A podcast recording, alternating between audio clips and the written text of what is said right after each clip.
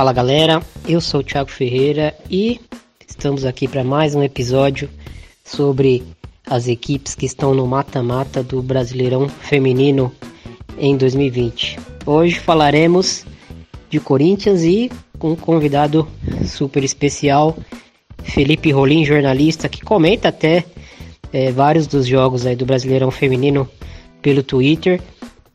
Não se esqueça de seguir as nossas redes sociais no arroba FF de primeira, Twitter, Facebook e Instagram. Estamos nos agregadores de sua preferência, então fique à vontade para ouvir este e outros podcasts é, que nós produzimos por aqui. Então, bora para a pauta. Fala aí, Thiago, galera do De Primeira, pessoal que curte futebol feminino. Falar um pouquinho desse Corinthians que mais uma vez atropelou. Esse Corinthians que não foi campeão brasileiro ano passado, empatando dois jogos na semifinal, todo mundo já sabe o que aconteceu, que só perdeu um jogo na segunda rodada. Aconteceu a mesma coisa esse ano, né? Trauma aí de segunda rodada para o time do Corinthians.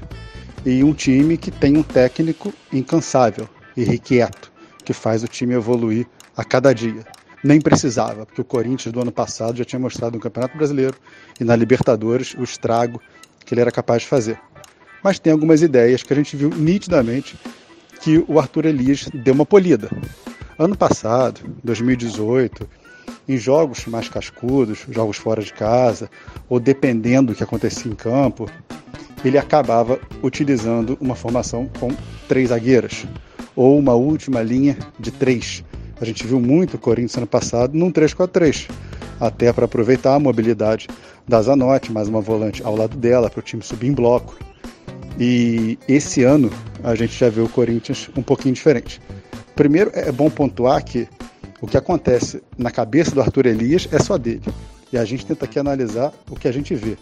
Depois que eu fui para a comissão técnica, eu vejo isso de uma maneira ainda mais clara é, possível o, o que o Arthur transparece para a gente é que ele vai rodar o time, ele vai sempre tentar gerir esse elenco que ele tem, que aí também é um mérito enorme dele, porque ele tem o melhor elenco do Brasil, ele não pode deixar ninguém de fora, ele tem que dar jogo para todas, todas as atletas e vem fazendo isso de uma maneira que eu sinceramente não vejo outra pessoa fazer.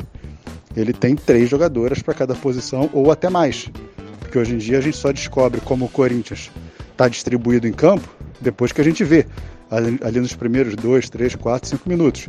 Porque ele já fez zaga até com Poliana e Yasmin. Já jogou com a Gabi Nunes por dentro.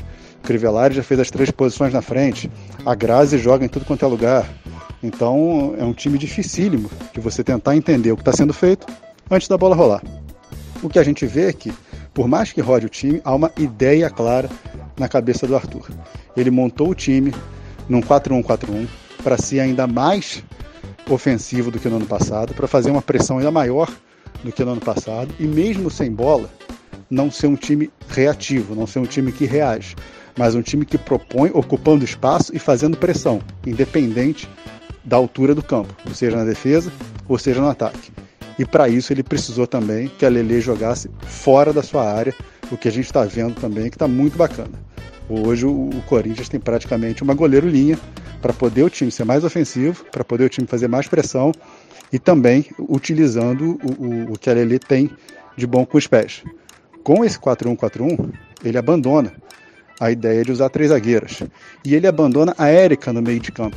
A Érica que ano passado jogou muito bem na zaga e no meio, e foi até uma controvérsia muito grande de eleição, né? Onde é que você vai botar a Érica? Ela tem que entrar, e você não sabe se, se ela vai jogar no meio ou na zaga de uma seleção do campeonato. Esse ano ela não jogou no meio. Esse ano ele nitidamente joga com uma jogadora protegida entre zaga e meio campo para facilitar a transição, para dar um toque um pouco mais refinado, para ser uma pessoa que pensa o jogo de trás e para poder fazer Zanotti e Andressinha jogarem juntas. Então, essa figura do 4-1-4-1 que a gente está vendo esse ano é algo que se solidificou nessa temporada e mostra um avanço das ideias do Arthur Elias. Esse time do Corinthians, dessa maneira, a gente viu durante o campeonato que ele induz o time adversário a sair curto, não quer que o adversário faça longa, induz ali, vou te dar uma sobrinha para você sair. E quando o time adversário acha que vai ter uma pressão que vai se desvencilhar, de repente o, o Corinthians sobe de arrastão. Vai com a centroavante, vai com as quatro no meio de campo, sobe lateral, sobe Andressinha, sobe todo mundo para o Corinthians recuperar essa bola, ter a posse de bola para ele o mais rápido possível. Isso pode dar campeão? Mata-mata é diferente, a gente viu ano passado. Mas 42 de 45 pontos mostra bem o que o Corinthians pode fazer nesse campeonato. Qual foi o jogo que o Corinthians perdeu? Foi para São Paulo. Eu não vou tirar o mérito do São Paulo. Eu vi aquela partida em loco, foi no CT de Cutia, e o Corinthians jogou muito mal. Independente de quem estava em campo, o Corinthians jogou numa rotação baixa, sem tanta intensidade, com muita falha técnica. Não foi um jogo normal para o Corinthians e o São Paulo se aproveitou. Estava num dia muito bom, Duda jogou muito bem, o meio-campo do São Paulo jogou muito bem, a defesa do São Paulo falhou muito pouco e o São Paulo conseguiu vencer o Corinthians. Aliás, São Paulo foi a única equipe nesse brasileiro que fez dois gols no Corinthians. Foi a única equipe que abriu o placar contra o Corinthians. Nenhuma outra equipe no Campeonato Brasileiro abre o placar contra o Corinthians. Então, mais um ponto aí a favor do Arthur Elias, que quer sempre sair jogando, quer sempre fazer o primeiro gol para condicionar o jogo para forçar o time adversário a ter que se liberar de amarra, a ter que investir um pouco mais no ataque e deixar a bola mais em disputa, deixar o jogo um pouco mais vivo para o Corinthians ter essa bola de volta o mais rápido possível. O Corinthians trouxe a Yasmin de volta e vai aos poucos entrando ao time. O Corinthians tem de volta a Diane, tem de volta a Gabi Nunes, tem de volta a Adriana, que dá para chamar de reforço porque praticamente não jogaram ano passado. Aliás, esse ano, outra do Arthur Elias. Ele acabou tendo que dar jogo para jogadoras ano passado que viraram xodós da torcida, caso de Crivellari, caso de Vicky Albuquerque, uma jogadora que estava na A2, de repente foi para a A1, de repente virou titular do Corinthians, de repente virou assistente do campeonato e foi para a seleção. E agora ele tem que reinserir no time, Adriana, e Gabi Nunes principalmente. Duas jogadoras de história no Corinthians, duas jogadoras que já fizeram muitos gols pelo Corinthians e que é normal, pela qualidade que tem, que acabem voltando ao time. Esse ano o que, que a gente está vendo? A Crivellari não está jogando tão bem. Saiu do lado esquerdo, saiu de perto da área, foi jogar praticamente do lado direito, não sempre, porque tem muito rodízio, e é um lado que é mais complicado para ela, porque ela não é uma jogadora de fundo, não é uma jogadora para usar a beirada. Ela vai para a área do lado direito, o pé bom dela está do lado de fora. Dificulta o, o, jogo dela. E ela acaba tendo que compensar um pouco mais, porque o lado direito é um lado de mais força do Corinthians. Onde está ela, onde está ou a Grazi, ou a Ingrid, que tem jogado demais. E o jogo do Corinthians forte, de tabela, de associação, de qualidade, está mais do outro lado. Com Érica, Zanotti, Tamires, né, todo mundo ali do meio para o lado esquerdo do campo do Corinthians. Gabi Portilho é outra que entra e entra bem nesse ataque. É jogadora de segundo tempo, porque é uma jogadora acostumada a jogar pouco e acostumada a pegar a bola e ter profundidade para atacar. Era assim no Audax, que era um time que tinha pouca chance de atacar e que vivia com oito, nove jogadores no seu campo de defesa e ela, e mais uma ou só ela, para puxar contra-ataque sozinha. Então, é o estilo de jogador é realmente para segundo tempo. Então, você crivelar e perder ali a titularidade, ela vai ter uma briga para ser a primeira reserva com a Portilho. Alguns outros destaques desse time. Gabi Zanotti parece que o tempo não passa para ela, parece que ela ainda está melhor preparada fisicamente e parece que sentiu muito pouco a paralisação. Né? A paralisação nesse ano ela tem um, um efeito em vários times, dá para a gente falar bem claramente de Ferroviário e Flamengo, que são times de, de força que demoraram a engrenar depois da volta, mas o Corinthians parece que não sentiu. Né? Então bota aí mais um, um, um pontinho para o Corinthians tá, tá na briga desse, desse título de campeão que escapou ano passado. Você me pediu, Thiago, um ponto fraco desse Corinthians. É bem complicado. É bem complicado. O que, que você pode fazer contra esse Corinthians? Eu ainda preferiria trabalhar em bloco baixo, tirar a infiltração do Corinthians, tirar a associação por dentro embora vá dar campo, embora vá dar posse, embora o Corinthians vai ficar 80% com a posse, mas se você tiver uma boa defesa e tiver jogadoras velocistas, eu daria o meio de campo para o Corinthians para jogar no contragolpe, para jogar atacando espaço, para jogar numa falha de uma linha de impedimento, porque para jogar no mano, para trocar, para querer ganhar o meio, para querer associar para cima desse time do Corinthians, a gente está vendo que só deu certo uma vez. E foi uma noite assim daquelas que que o time oscila e que isso acontece num, num campeonato de pontos corridos. Não pode oscilar no mata-mata, mas em pontos corridos você pode oscilar aqui e ali. Então, é um time que é favoritíssimo, como também era ano passado. Pegou o chaveamento nas, na, nas quartas, que é o mais fácil. É, o time do Grêmio é um time bom, mostrou isso, mas é um time que perdeu suas jogadoras de contenção no meio de campo.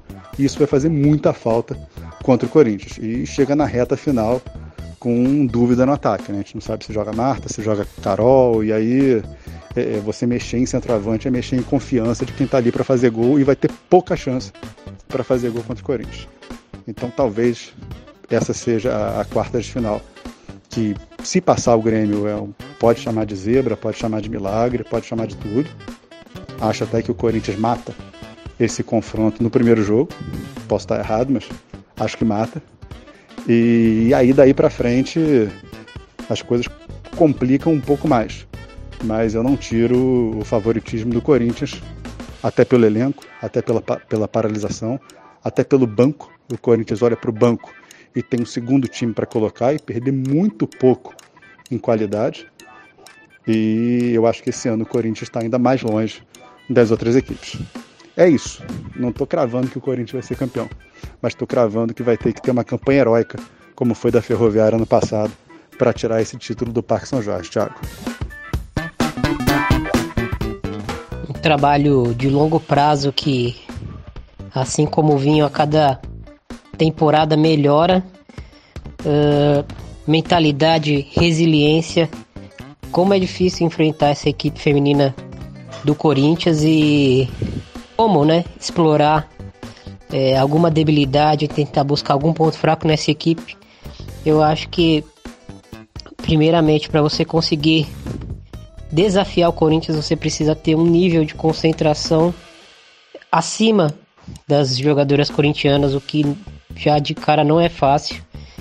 Para assim, né, num, num, num teste de resiliência, uh, esperar um erro para conseguir uh, machucar a equipe do Corinthians é uma equipe que erra muito pouco, mas é, quando erra em 90 minutos, a equipe adversária precisa punir, precisa ter um, uma margem de erro é, baixíssima para conseguir buscar uma vitória. E esse vai ser o desafio do Grêmio no mata-mata.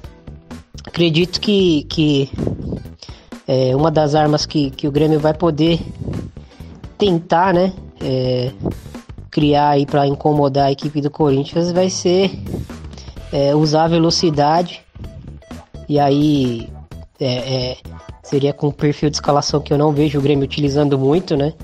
Mas seria buscando a velocidade de algumas jogadoras como talvez a Demila, talvez a Marta, é, nas costas da, das defensoras corintianas que, apesar de serem muito boas, não são é, especialistas né, em correr para trás e provavelmente o Corinthians vai ocupar o campo de ataque é, nos dois jogos, né? Uma equipe que com a entrada da Andressinha, com essa modificação que o, que o Felipe Rolim indicou do, do daquele 4-4-2 que, que encaixava a marcação e, e marcava a pressão muito alta é, de 2009 para a equipe atual que, que sobe no momento adequado, né? Que tem um gatilho de pressão que, que geralmente é comandado pela Adriana ou pela Crivellari, né?